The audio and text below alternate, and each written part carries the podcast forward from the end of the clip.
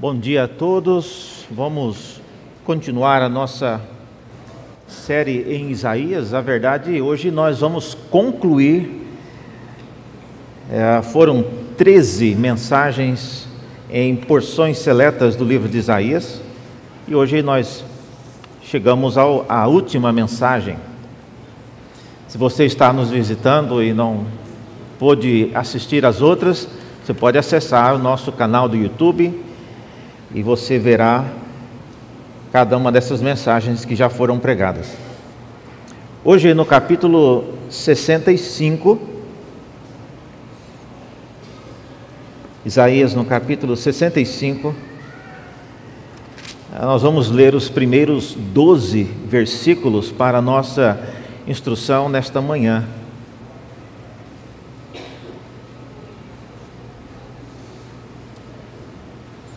Isaías tem apenas 66 capítulos, então aqui nós estamos já praticamente no final do livro. Diz assim a palavra de Deus, Isaías capítulo 65: Fui buscado pelos que não perguntavam por mim, e fui achado por aqueles que não me buscavam. Um povo que não se chamava pelo meu nome, eu disse: Eis-me aqui, eis-me aqui. Todo dia estendi as mãos a um povo rebelde que anda por um caminho que não é bom, seguindo os seus próprios pensamentos. É um povo que de contínuo me irrita abertamente, sacrificando em jardins, queimando incenso sobre altares de tijolos. Eles se assentam entre as sepulturas e passam as noites em lugares misteriosos comem carne de porco e nos seus pratos têm ensopado de carne abominável. É um povo que diz: fique onde você está, não se aproxime de mim, porque sou mais santo do que você. Estes são como fumaça no meu nariz, como fogo que queima o dia todo. Eis que está escrito diante de mim: não me calarei, mas retribuirei, farei retribuição total, pelas iniquidades de vocês e também pelas iniquidades dos seus pais, diz o Senhor. E eles queimaram incenso nos montes e me afrontam nas colinas. Por isso, eu os farei pagar integralmente pelas suas obras antigas. Assim diz o Senhor, como quando se acha o suco num cacho de uvas e se diz: Não o destruam, pois há bênção nele. Assim farei por amor dos meus servos e não destruirei todos eles. Farei sair de Jacó descendência e de Judá um herdeiro, uma pessoa, é, um que possua os meus montes. Os meus eleitos herdarão a terra e os meus servos habitarão nela.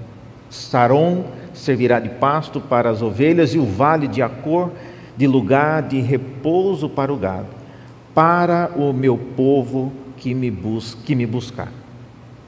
Mas quanto a vocês, que se afastam do Senhor e que se esquecem do meu santo monte, que preparam uma mesa para a deusa Fortuna e misturam vinho para o Deus Destino, eu os destruirei à espada e todos vocês que se encurvarão à matança. Porque eu chamei e vocês não responderam. Falei e não atenderam, mas fizeram o que é mal aos meus olhos e escolheram aquilo em que eu não tenho prazer. Até aqui a palavra de Deus. Vamos orar mais uma vez? Abra nossos olhos, Senhor, para enxergarmos entendermos e obedecermos a tua palavra. Pedimos que o teu Espírito, o mesmo que a inspirou, possa também agora a ah, preparar os nossos corações para isso. Rogamos assim porque não somos, por natureza, capazes de entendê-la. Precisamos que o teu Espírito, o mesmo que a inspirou, possa fazer este milagre nesta hora. Oramos em nome de Jesus. Amém. Irmãos, hoje, como eu disse, é a última mensagem sobre Isaías ah, esse ano. E nós já vimos bastante a respeito desse profeta e o modo como Deus o chamou para uma missão aparentemente que é uma grande perda de tempo.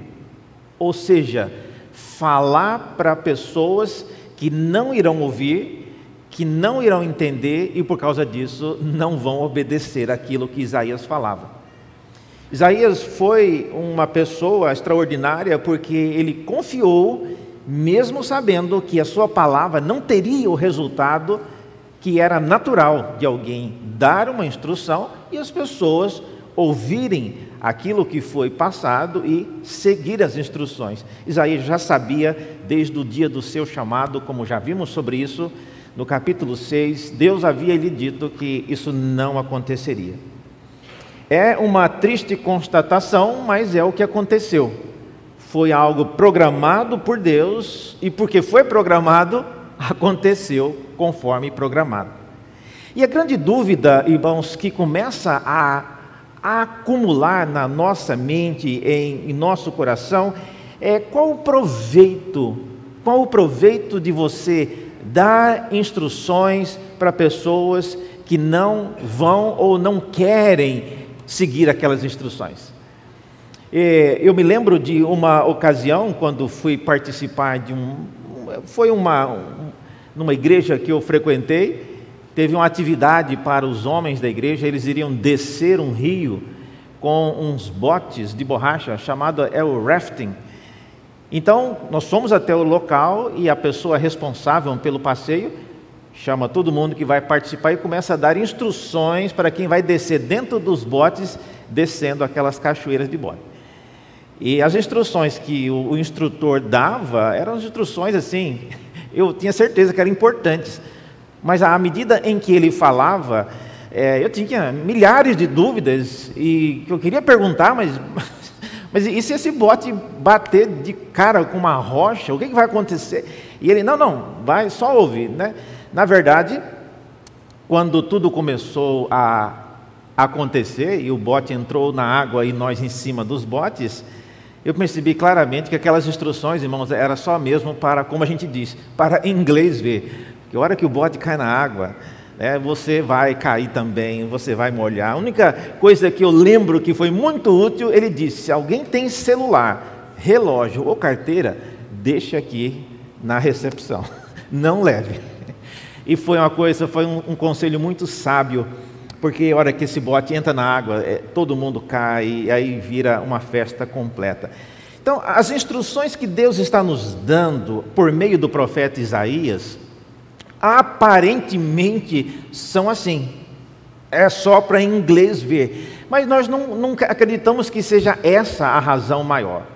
Deus não é um Deus que fala coisas somente para inglês ver, coisas que não têm nenhuma utilidade. Não, Deus fala, Deus instrui e Ele tem um propósito. E isso nos deixa então com a grande pergunta: qual é o propósito de gastar tanto tempo com um profeta para falar coisas que ele sabia que não seriam obedecidas, não seriam nem sequer entendidas por aqueles que ouviam? E essa é a grande pergunta que eu gostaria de, de, caminhar no final dessa série e nos mostra, então, porque se é ou não uma, uma grande perda de tempo. Em 1942, na, o chamado o segredo né, do projeto Manhattan. O projeto Manhattan foi ah, iniciado em 1942 por ocasião da Segunda Guerra Mundial e cerca de 130 mil pessoas foram contratadas para trabalhar como funcionários nesse projeto Manhattan. E o objetivo do projeto era altamente sigiloso. E era o projeto de construir o que depois veio ser conhecido como a primeira bomba atômica. E um grupo muito restrito de pessoas que eram os coordenadores e os diretores desse projeto Manhattan, eles tinham, ah, eles sabiam que o projeto estava construindo uma bomba, mas eles não podiam dizer isso. E aí várias coisas surgiram muito interessantes e comentando sobre isso agora, décadas passadas, o desafio dos que sabiam o que estava acontecendo era, primeiro, manter os trabalhadores motivados a dar tudo o que eles tinham sem deixá-los saber o que, que, eles estavam fazendo. E isso era um desafio, porque as pessoas viam-se envolvidas em uma tarefa, em uma missão, eles tinham que dar, se tornar empolgados, mas eles não podiam saber o que é que eles estavam fazendo. Os coordenadores sabiam, os funcionários não. Segunda coisa, eles disseram que eles precisavam cuidar para que os trabalhadores no projeto não comentassem detalhes do que eles estavam fazendo quando eles saíam da empresa. Isso era um outro suador para que os diretores mantivessem é, esse segredo. Terceiro, eles também, os diretores, precisavam criar uma versão é, que fosse alegórica e fosse simbólica para que os funcionários, quando saíssem ou quando conversassem entre eles, não falassem em termos de uma bomba atômica. E nesse sentido, é dito que quando eles manuseavam o urânio, num formato, era uma barrinha de alumínio, eles sempre chamavam: olha, nós vamos hoje trabalhar com o cano, a barra de alumínio. Ninguém sabia, os funcionários, a maioria deles não sabiam que eles estavam lidando com um urânio enriquecido e eles então tinham que manter essa, esse segredo. Por outro lado, o desafio dos funcionários era manter focado naquilo que tinha que ser feito, mesmo sem saber o que estava sendo feito. Uma outra coisa era conseguir manter a boca fechada sobre tudo o que eles faziam e viam acontecendo. E, houve casos no relato, ah, depois você pode digitar no Google e pesquisar sobre isso, né, o projeto Manhattan, tem muita coisa, muitas fotos, mas um detalhe era, foi curioso que uma esposa de um funcionário quase estragou todo o segredo, porque ela percebeu que o seu marido, para trabalhar nessa empresa, tinha que fazer um exame de urina toda semana. E ela achou aquilo muito esquisito. O que, que você está fazendo? Que emprego é esse? E ela começou a insistir: tem alguma coisa de errado. O que, que você está fazendo? Você tem que fazer um teste de urina toda semana. E por causa disso, então, a, a, a, os diretores tiveram que né, dar umas férias para esse funcionário e tentar remover, porque ela começou a desconfiar que tinha coisa errada com isso. Semelhantemente, quando a, a bomba atômica foi experimentada pela primeira vez num teste em 1945, num dos desertos lá nos Estados Unidos. Os participantes daqueles que viram o projeto sendo testado, experimentado, foram de tal forma impactados pelo que eles viram, que aí não teve mais como guardar o segredo. Eles sabiam que o projeto que a empresa e aquilo que eles estavam trabalhando estava construindo uma bomba de uma magnitude indescritível. E agora, a dúvida não era mais o que, eles estavam fazendo, a dúvida é o que é que eles vão fazer com essa bomba. Porque já sabemos que o que vai ser feito é uma bomba. Agora, o que é que eles vão fazer com isso? E é exatamente isso, irmãos, que nos leva a pensar naquilo que Isaías tem diante de nós. Semelhantemente, ele foi chamado para fazer parte de um grande projeto, e ele, Isaías, faz parte de um grupo seleto que sabe o que Deus está fazendo, mas ele não pode, ele não vai viver o suficiente para ver acontecer, vamos dizer assim, o teste dessa, desse grande projeto de Deus. E ele precisa manter o povo de Israel crendo e confiando no projeto de Deus, mesmo sem entender como essas coisas acontecerão.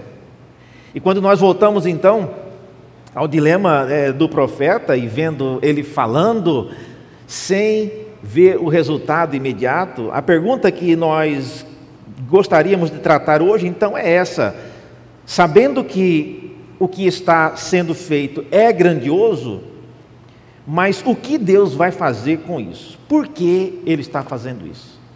Por que é que Deus está chamando o profeta para falar e as pessoas não ouvir e Deus segue com esta ideia? Então vamos pensar nisso hoje. Por que, é que Deus está fazendo isso? Por que, é que Ele está seguindo com esse projeto, sabendo que as pessoas naqueles dias não estavam ouvindo? Eu separei aqui pelo menos três razões porque Deus está fazendo isso, está envolvido, envolvendo Isaías nesse projeto. E a primeira razão tem a ver com Deus estar chamando um povo distinto e distante do povo de Israel. Essa é a primeira coisa que nós observamos. Vocês viram aí no texto que nós lemos, no versículo 1, ah, o próprio Deus diz que ele foi buscado por pessoas que não tinham o costume de procurar por ele, não tinham o costume de perguntar a respeito de Deus, e Deus acabou sendo buscado por pessoas que não perguntavam por mim. Ele foi achado por aqueles que não o buscavam. Então, esse é o primeiro detalhe. Ao tornar a nação de Israel uma nação que era teimosa, uma nação que era de coração duro e não ouvia aquilo que o profeta falava, Deus criou, na verdade, uma situação onde outras nações acabaram se interessando, buscando aquilo que Deus estava fazendo. Então, olhando é, de longe agora, séculos passados, nós observamos que muitas pessoas, se Deus tivesse falado e tivesse criado essa condição, eu só vou continuar agindo se o meu povo Israel ouvir e obedecer aquilo que eu falo, nós irmãos não estaríamos aqui hoje reunidos para adorar a Deus, porque todos nós aqui, exceto se tiver algum judeu aqui dentro, todos nós somos gentios. Todos nós não fazemos parte desse povo de Israel e por isso nós somos esses que inicialmente não buscavam a Deus, não perguntavam por Deus e acabamos sendo alcançados por Ele. Então, essa é a primeira razão da teimosia, essa é a primeira razão de Deus estar continuando, insistindo em falar com um povo que não responde, que não ouve. Quantos de vocês já, às vezes, numa fila de supermercado, vendo um pai corrigindo um filho, mas assim, de maneira muito superficial, a criança está literalmente deitando e rolando, e os pais só falando: para com isso, para com isso, para com isso. E, e você que é pai, tem um filho, às vezes está com um filho do seu lado e vendo o exemplo da criança ali fazendo é, todo tipo de desrespeito com os pais, é, chega um ponto que você começa a se irritar. Você não está, não é o pai da criança, a instrução não está sendo dada a você, mas você começa a ficar irritado. Por que, que esse pai não pega esse menino ou essa criança e fale de maneira mais dura, de maneira mais direta e não deixa aquilo se tornar um exemplo para outros? Semelhantemente, irmãos, Deus, quando lida com Israel e a resistência que Israel teve, a dureza de coração, acabou trazendo interesse dos de fora. E isso, então, é um, um dos primeiros objetivos. Se você me perguntar, mas, pastor, então, Israel não aprendeu nada com o que Deus falou? Não. É, há um remanescente, há um grupo pequeno de pessoas que ouviram e entenderam. Mas essa teimosia, essa resistência era parte de um plano, era parte de um projeto de Deus de alcançar outras pessoas de outros povos. Então é, é importante que você entenda isso, especialmente, irmãos, porque nós, como povo de Deus, reunidos aqui na igreja de Santo Amaro, eu tenho que dizer isso para vocês: Deus não está somente interessado em nós aqui. Deus, certamente, à luz do que ele fez no passado, ele quer nos usar para alcançar outras pessoas. Se você acha que o objetivo da igreja, de qualquer igreja, vamos, vamos deixar a nossa de Santo Amaro, é que vocês acordem no domingo, tomem banho, se vistam penteiem o cabelo, se preparem, venham para a igreja, assistam uma mensagem, alguns ainda a escola dominical e depois nós vamos para casa e continuamos a nossa vida, você está enganado. Essa não é a razão da existência de uma igreja.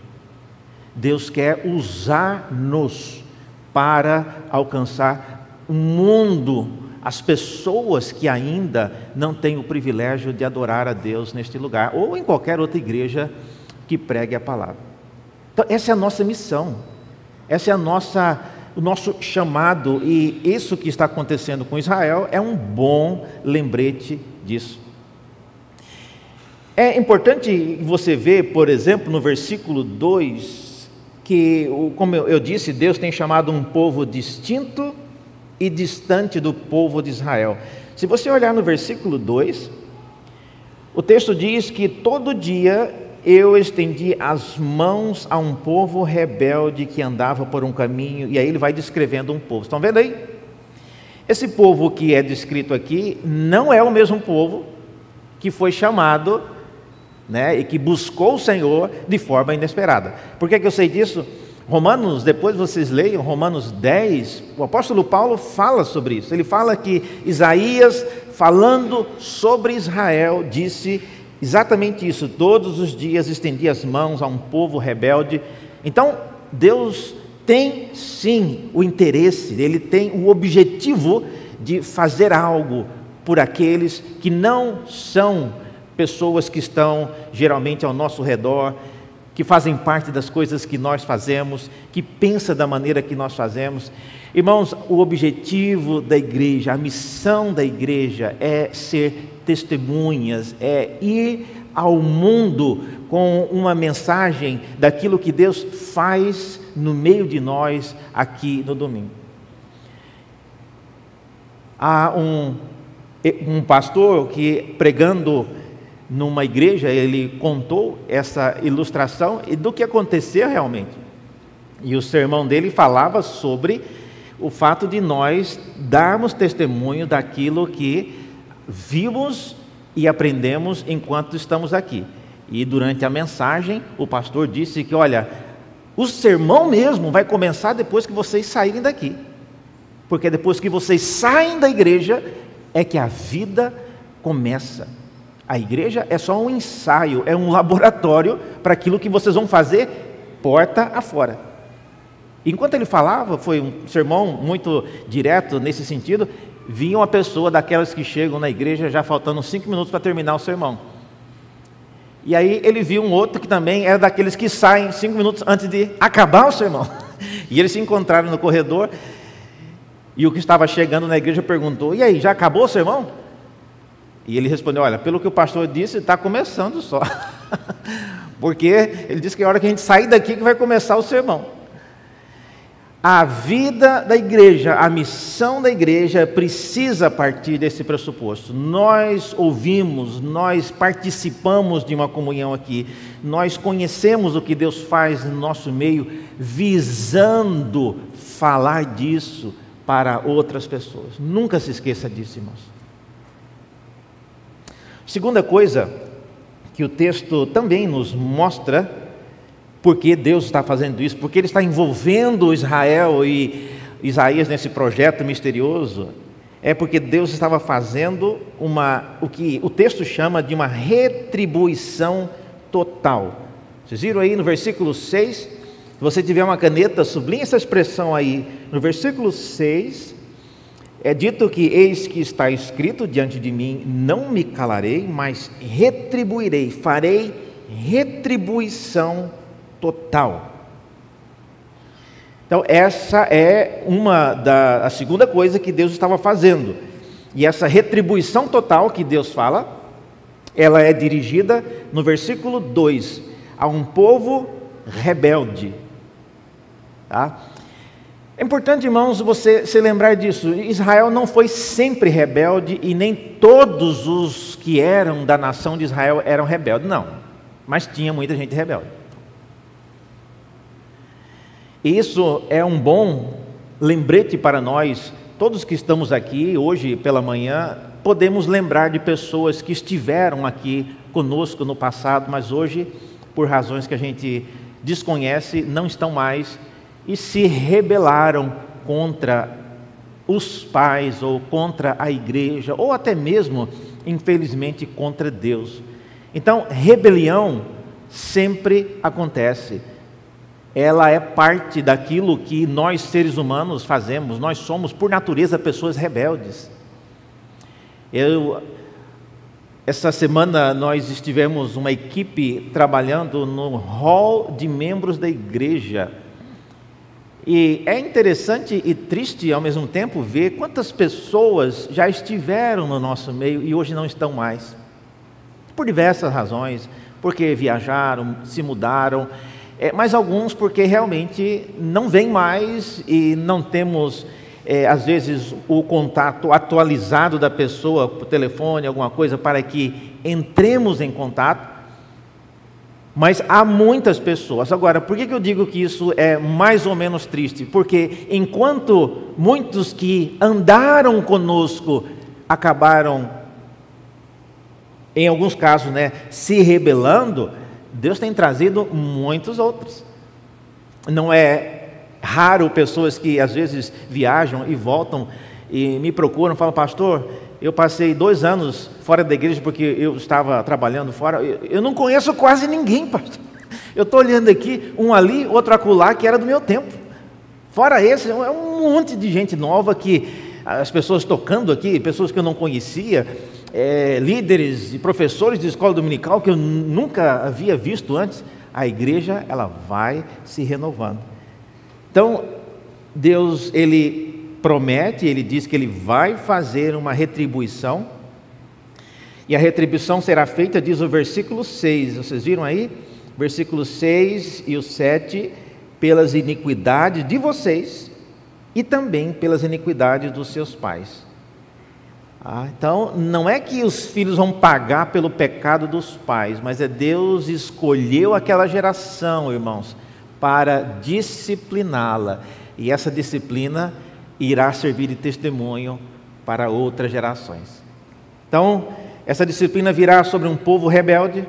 Versículo 3 é dito também por um povo que de contínuo me irrita abertamente, sacrificando em jardins, queimando incenso sobre os altares de tijolos. Isso tudo aqui é uma descrição de coisas é, que demonstram que enquanto Deus estava fazendo tudo o que ele fazia, havia idolatria. Havia pessoas dentro do povo que adorava outros deuses, que havia práticas, como diz o texto, de contínuo eles me irritam. Também diz o texto no versículo 5 que era um povo que não queria Deus por perto. Vocês viram aí? Olha que coisa dramática, é Deus dizendo, é um povo que diz: fique onde você está e não se aproxime de mim, porque sou mais santo do que você. Estes são como fumaça no meu nariz, como fogo que queima o dia todo.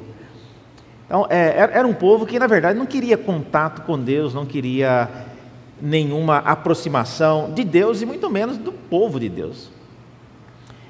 Graças a Deus a gente não vai, não precisa falar para quem está aqui, porque quem está aqui, pelo jeito, gosta de Deus e gosta de estar próximo do povo de Deus. Então, eu não precisava falar isso para vocês, porque vocês estão aqui. Mas, irmãos, não se enganem. Tem muita gente que não só não quer ter nada a ver com Deus, mas não quer nenhuma proximidade com isso que nós estamos fazendo aqui. Tem muita gente, muita gente. E, infelizmente, muita gente que já andou entre nós. Então, ah, quando Deus faz isso, Deus chama Isaías para ministrar para um povo rebelde, para um povo que irrita-o continuamente, para um povo que não quer proximidade de Deus, aqueles que estão ao nosso redor, fora da igreja, começam a observar essas coisas e é isso que Deus fez. Isso serviu de testemunho para outras nações. Terceiro e último lugar, por que, que Deus faz o que Ele faz nesse projeto secreto que Ele tem e continua insistindo para que Isaías falasse para um povo que não ouvia? Terceira razão, Deus estava levantando um herdeiro e os seus servos para que fizesse alguma coisa. Veja aí no versículo 9, é dito que eu farei sair de Jacó descendência, e de Judá, um herdeiro. Ah, nós que somos crentes há muito tempo, não precisamos nem explicar muito, a gente já sabe do que o texto está falando. Um herdeiro que virá da tribo de Judá, está aí dito com todas as palavras, é uma referência a Cristo. Mas quem são esses herdeiros? Quem são esses servos desse herdeiro, desses? Quem são esses servos do herdeiro que são chamados aqui de meus eleitos e eles também herdarão a terra? O texto continua dizendo, no final do versículo 10, olha só, é um povo que me busca, é um povo que me busca, para o meu povo que me buscar. Então, esse é o, é o grande diferencial daqueles que andam nos caminhos do Senhor, são pessoas que buscam, que têm a iniciativa e que têm o desejo legítimo de buscar o Senhor. E o contrário disso, veja no versículo 11: Mas quanto a vocês, que se afastam do Senhor, que se esquecem do meu santo nome, que preparam a mesa para a deusa fortuna e misturam vinho para o deus destino. Então, veja, dentro do povo de Israel tinha deuses que tinham até nome. É lógico, são deuses falsos, mas eles adoravam esses deuses. Eu os destinarei à espada, diz o Senhor, versículo 12. E todos vocês que se se encurvarão à matança. Por quê? Porque eu chamei e vocês não responderam. Falei e não atenderam. Mas fizeram o que é mal aos meus olhos e escolheram aquilo em que eu não tinha prazer. Irmãos, andar com Deus não é uma missão, não é um passeio, não é um, um tour Andar com Deus é envolver-se numa grande batalha, é envolver-se num grande projeto. Nós sabemos que Deus está fazendo algo grandioso, nós cremos que Ele é capaz de levar aquilo a cabo, de concluir o que Ele está fazendo, mas nós não podemos ter a presunção e também a expectativa de que Deus irá mostrar para todo mundo que participa do que Deus está fazendo qual é a finalização e como as coisas acontecerão. Muitos nascerão, trabalharão a vida toda e não verão os resultados daquilo que fizeram. Isso é às vezes desanimador, porque as pessoas que plantam, elas gostariam de ver o resultado daquilo que elas fizeram. Mas olha, Isaías e como ele, muitos outros homens de Deus e mulheres de Deus na história, não viveram para ver o resultado daquilo que eles fizeram. Se você está aqui na igreja há 20 anos, há 40 anos, orando por alguém, pedindo para que Deus traga um parente, um filho, um esposo, um cônjuge, para que juntos você participem aqui na igreja, eh, não desista. Deus pode inclusive te levar primeiro, e o seu cônjuge virá depois que você morrer e você perguntar, mas por que, que Deus não me deu a alegria de nós dois juntos entrarmos na igreja para adorar? Olha, mais importante do que a alegria de você vê-lo ou vê-la entrar junto na igreja com você, é a alegria de saber que ele ou ela estará para sempre no paraíso. Aceitou a Cristo. É, essa alegria é mais importante. Nem todos então verão o resultado daquilo que Deus fará. Mas uma coisa para nós que estamos aqui é essa: precisamos ouvir aquilo que Deus está nos chamando a fazer e responder àquilo que Ele nos pede. Esse ano nós estamos em nossa igreja caminhando. Né, no, eu vou falar mais sobre isso depois, mas nós temos uma missão na igreja, que são aqueles quatro ícones que aparecem naquele grande cartaz que fica pregado lá atrás que muitos já até se acostumaram a ver, mas irmãos, vamos voltar a olhar para aquilo com mais frequência. A igreja de Santo Amaro está planejando para o ano que vem preencher o segundo ícone, que é o ir. Ir não é enviar missionário para o Japão e nem para outros países, não. Ir é nós envolvermos com práticas e atitudes que façam com que aquilo que nós ouvimos aqui chegue ao conhecimento dos de fora. E se você está querendo saber, pastor, mas o que, que Deus está me chamando para fazer? O que, que eu tenho que responder? É isso. Essa é uma coisa, não sou eu que estou dizendo, a missão tem a ver com aquilo que Deus fala em Sua palavra. Conclusão. Como é que nós podemos concluir isso? O que nós podemos levar para casa de tudo que nós falamos?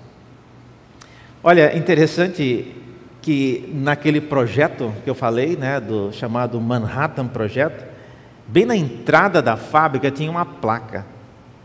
E essa placa, ela dizia, tá dizendo em inglês aí, mas dizia o seguinte: Inclusive, é daí que surgiu aquela ideia do quem mexe com o WhatsApp, os macaquinhos com a mão no ouvido, com a mão no olho, né, e fazendo assim.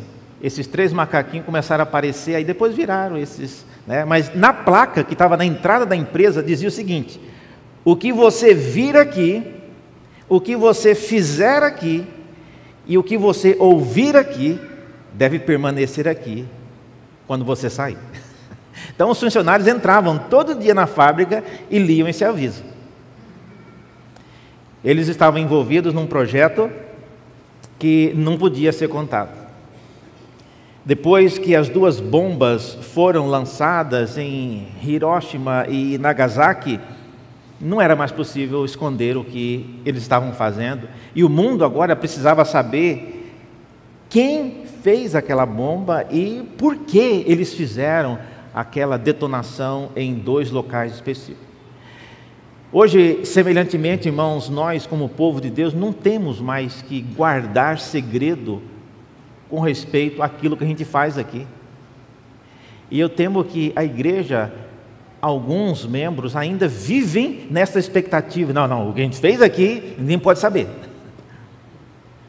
Você senta lá no seu na sua mesa de trabalho durante a segunda-feira no seu escritório, ninguém sabe que você é crente às vezes.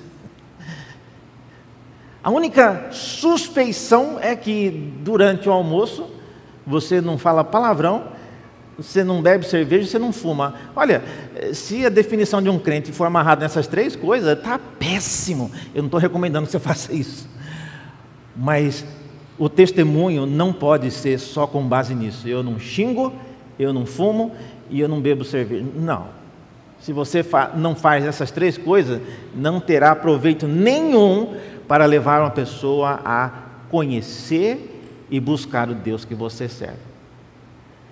O objetivo nosso hoje, depois que já vimos a grande bomba atômica que foi o evento de Cristo morrer na cruz e detonar com o poder da morte, o nosso objetivo agora não é esconder mais nada, mas é tornar conhecido, é falar aquilo que Deus fez e continua fazendo em nossos dias por meio de Cristo. Não sabemos, não sabemos o que virá, como cantamos agora, esse último canto. Há muitas coisas que causam temor, irmãos, em nosso coração. Temor do que será, do que Deus fará. E eu estava comentando ah, essa semana na equipe pastoral que às vezes a gente fica pensando, Deus podia falar o que, que Ele vai fazer conosco, não podia? Ele podia dar um, um preview do que vai acontecer, porque aí a gente já ia preparando.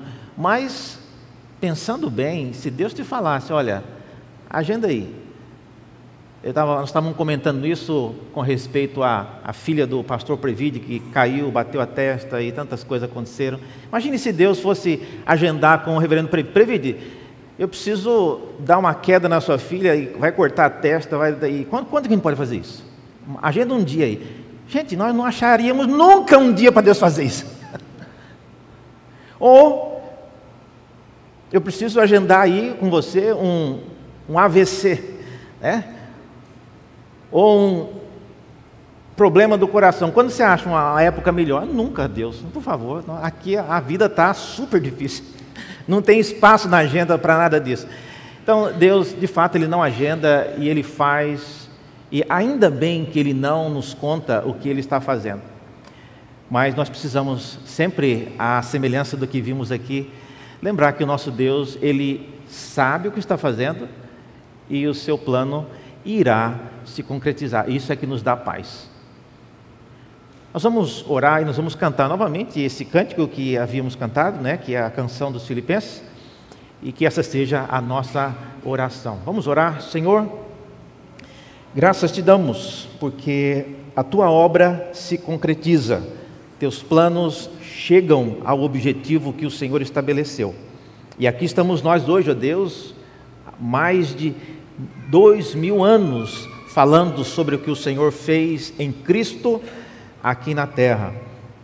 Ajuda-nos, ó Deus, a não mantermos os nossos ouvidos e nem nossos olhos e nem a nossa mente fechada para aquilo que o Senhor fez. Não precisamos mais deixar aqui aquilo que vimos e não comentar aquilo que ouvimos sobre o que o Senhor fez ao longo da história e o que o Senhor tem feito aqui nesta igreja. Ajuda-nos, ó Deus, mesmo não sabendo o que o Senhor fará. Ajuda-nos a não termos temores do que virá. Dá-nos essa paz, oramos em nome de Jesus. Amém.